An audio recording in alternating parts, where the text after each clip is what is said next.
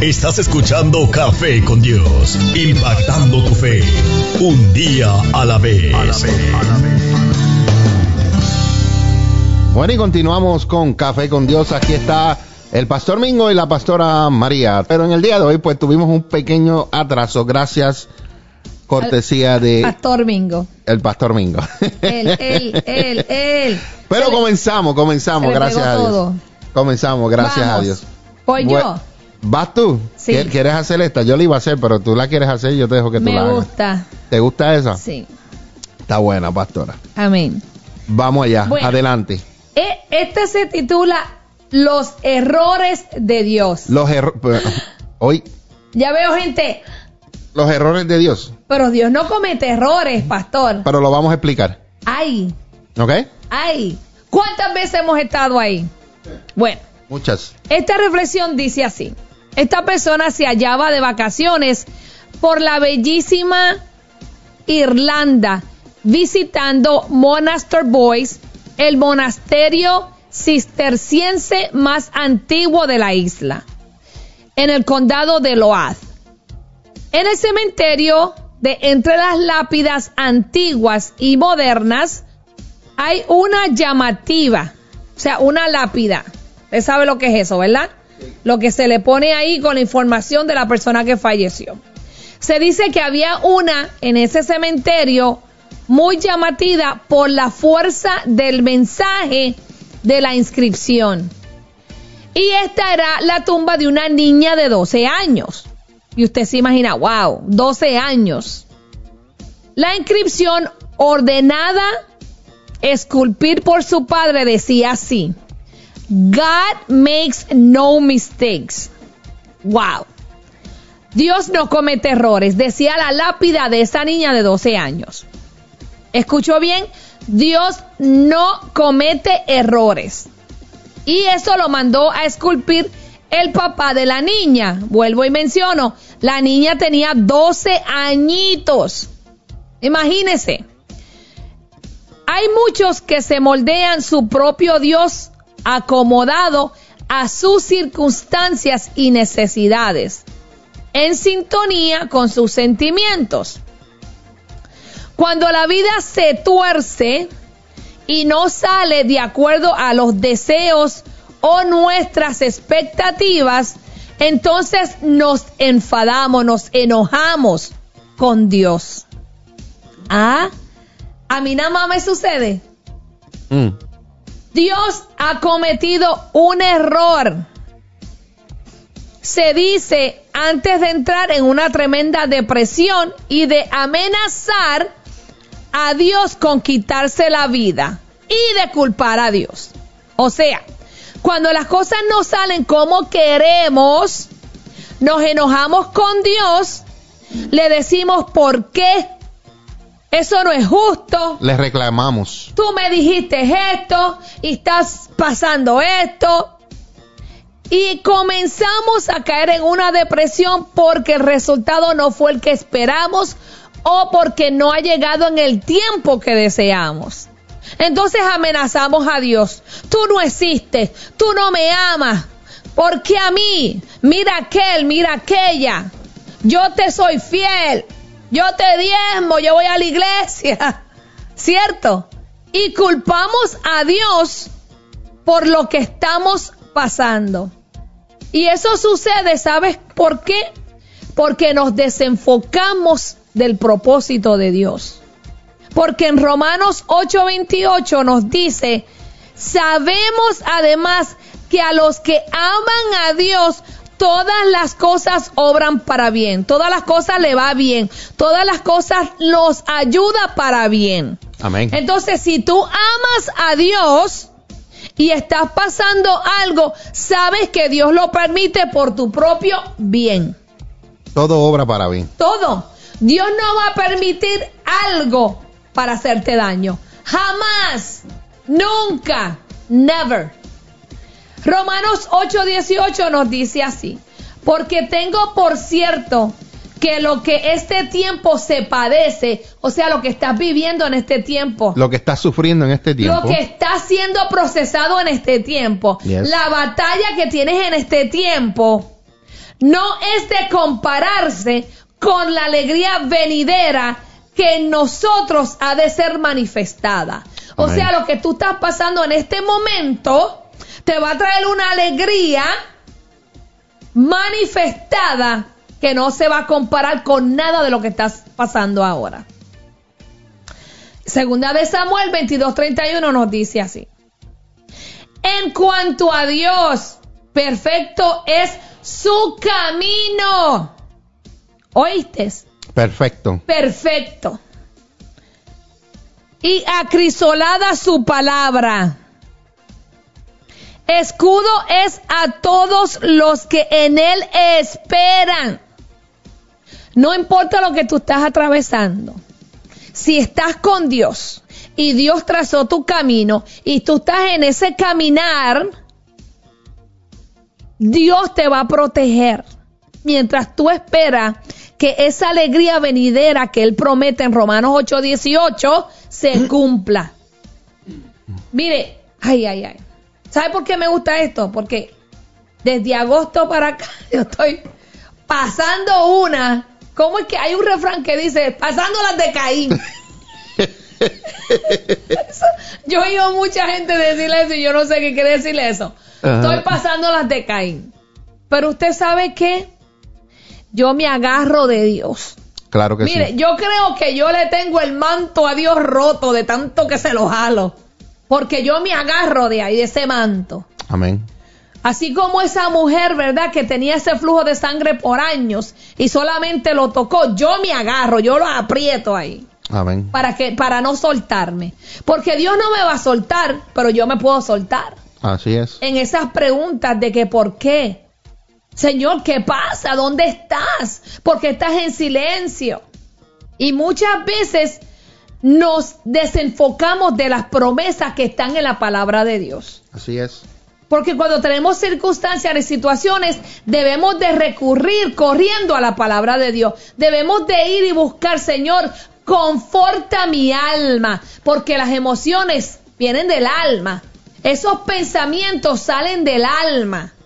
Esos pensamientos no son de Dios. Entonces el alma se vuelve una montaña rusa. Hoy estoy deprimida, mañana estoy triste, hoy estoy desganada, hoy estoy ahí arriba. Y cuando venimos a ver, estamos descontrolados emocionalmente y nos hemos desenfocado de Dios y empezamos a cuestionar a Dios, a culparlo. Sí, porque culpamos a Dios. Cuando en realidad lo que debemos es de decir, Señor, heme aquí, yo me, yo me someto Así es. y le digo que se haga tu voluntad. Que esto sea para yo glorificarte a ti. Que cuando yo testifique, otros se conecten, otros entiendan que tú sí existes, que tú estás en el asunto y que tú no cometes errores. Así es, pastor, y hablando un poquito de lo que usted dijo en segunda de Samuel, Mm. 22, 22, 31, Amén. eh, lo leo de la nueva traducción viviente porque dice, el camino de Dios es perfecto. Aleluya. Cuando andamos en el camino del Señor, andamos en la perfección de Dios porque vamos caminando en su voluntad. Claro. Dice, todas las promesas del Señor demuestran ser verdaderas Mm. y Dios es el, es el escudo para todos los que buscan su protección. Amén. Si tú buscas a Dios, estás buscando su protección. Y hay veces que suceden cosas como estas. Y Sí, es, y es, eh, es como, como que el título no va con lo que, con lo que el hombre dijo. Mm. Lo que pasa es que este hombre conocía a Dios Amén. y él sabía que aunque su hija la perdió a la edad de 12 años, él sabía que Dios no hizo un error porque él se la llevó. Claro, claro.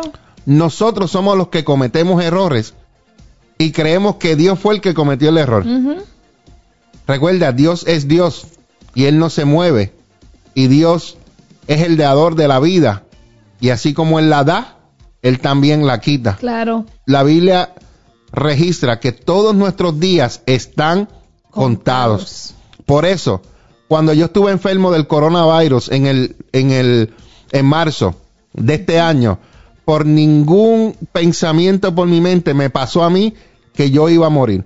¿Por qué? Porque yo sé que mis días están contados y yo sentí en mi espíritu que yo no me iba a morir porque yo tengo muchas cosas que hacer que Dios me ha dicho que yo voy a hacerlas. Amén. Entonces, yo le creo a Dios lo que Él dijo. Entonces, si yo hubiera dudado y hubiera venido ese temor, entonces yo no creería todo lo que Dios me ha dicho que nosotros como iglesia, como pastores, vamos a hacer.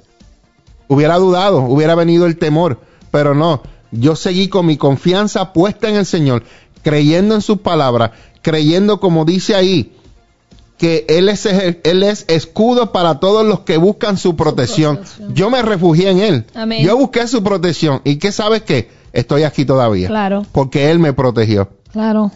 Pastora, pero voy a ir un poquito más allá de esos versículos. Amén. Porque en el versículo 33 dice que Dios es mi fortaleza firme. Sí, Señor. Mi fortaleza firme. Y hace perfecto mi, camino. Si tú te refugias al Señor, Él te hace, for- Él te es como una fortaleza, como que te cubre, Te protege. te protege, te cuida, te guarda, y Él hace perfecto tu camino. Y mira lo que dice el próximo versículo. Me hace andar tan seguro como un siervo para que pueda pararme en las alturas de las montañas. Amén. ¿Sabías que hay cabras mon- montañeses, montañases, montañeses, creo que es la palabra? Que estas cabras Dios las ha creado con unas pezuñas diferentes a las cabras que son de valle. Mm. Porque sus pezuñas fueron creadas para estar en las alturas y cada vez que caminan en las montañas, esas pezuñas son diferentes porque ellas encajan mientras ellas van escalando en las montañas. Amén. Y dice el próximo versículo, y termino con esto, pastora. Dios entrena mis manos para la batalla, Sí, fortalece mi brazo para tensar un arco de bronce. Dios es el que nos da la fortaleza, Dios es el que nos da la vida, Dios es el que permite las pruebas en nuestras vidas para fortalecernos, para ayudarnos. Solamente nosotros lo que tenemos que hacer es poner toda nuestra confianza en nuestro Dios eterno. Claro que sí. Querido amigo, querido hermano, si tú vives en temor por lo que está pasando, mucha gente está aterrorizada. Y te voy a decir, pastora, estaba leyendo una noticia que ya eh, eh, la compañía Pfizer y con otra compañía ya tienen una, una vacuna y di- dijeron que en 29, eh, perdón, en 24 horas van a repartir 29 millones de vacunas. Wow. Y eso son dos fases, porque te tienes que poner una, esperar 21 días y volverte a poner la, la próxima. Ay, Dios mío. So, en, en menos de un, en menos de un mes, ellos van a, a tratar de por lo menos 60 millones de vacunas para que las personas. Pero sabes qué, pastora, Yo voy a orar hay una buena noticia, primero. Hay una buena noticia y hay una mala noticia. La buena noticia que aquellos que querían vacunarse para no coger los que tienen el temor se van a vacunar. Pero hay muchas personas que no se van a vacunar porque tienen el temor de vacunarse. Mírese eso, pastora. Tienen el temor de coger el, coronavirus, pero ahora tienen otro temor porque dicen, este gobierno lo que quiere es inyectarte cosas en tu cuerpo, Experimentar. Ujú. contigo. Entonces, crea en tu mente otro temor. Otro, Otro temor. temor. Ahora tienes dos temores. Ahora tienes dos temores. Yes. Pero yo te voy a decir algo. Mm, mm. Dios no comete errores. Amén. Dios no comete errores. Nosotros lo que tenemos que hacer es poner nuestra confianza en Claro Dios. que sí. No en el gobierno, no en la vacuna, en Dios. ¿Por qué? Porque el día que tú naciste, ya Dios lo sabía. Y el día que tú vas a morir, Dios Dios, lo sabe. también lo sabe. Amén. Si, si de este mundo tú te vas a morir de un coronavirus, aunque te vayas para la China, o te vayas para, para Asia, o te vayas para donde te vayas, allí te va a alcanzar porque ese es de eso es que te vas a morir. Y eso es así porque ya Dios Lo escogió, determinó. ya Dios lo determinó. Entonces, nosotros lo que debemos hacer es poner nuestra confianza En, en nuestro Dios altísimo. Ordenarnos, te- ordenar esa relación con Dios. Claro. Ordenar que tú estés bien delante de Dios. Para que el día que tú partas de este mundo, tú vayas a morar con Dios.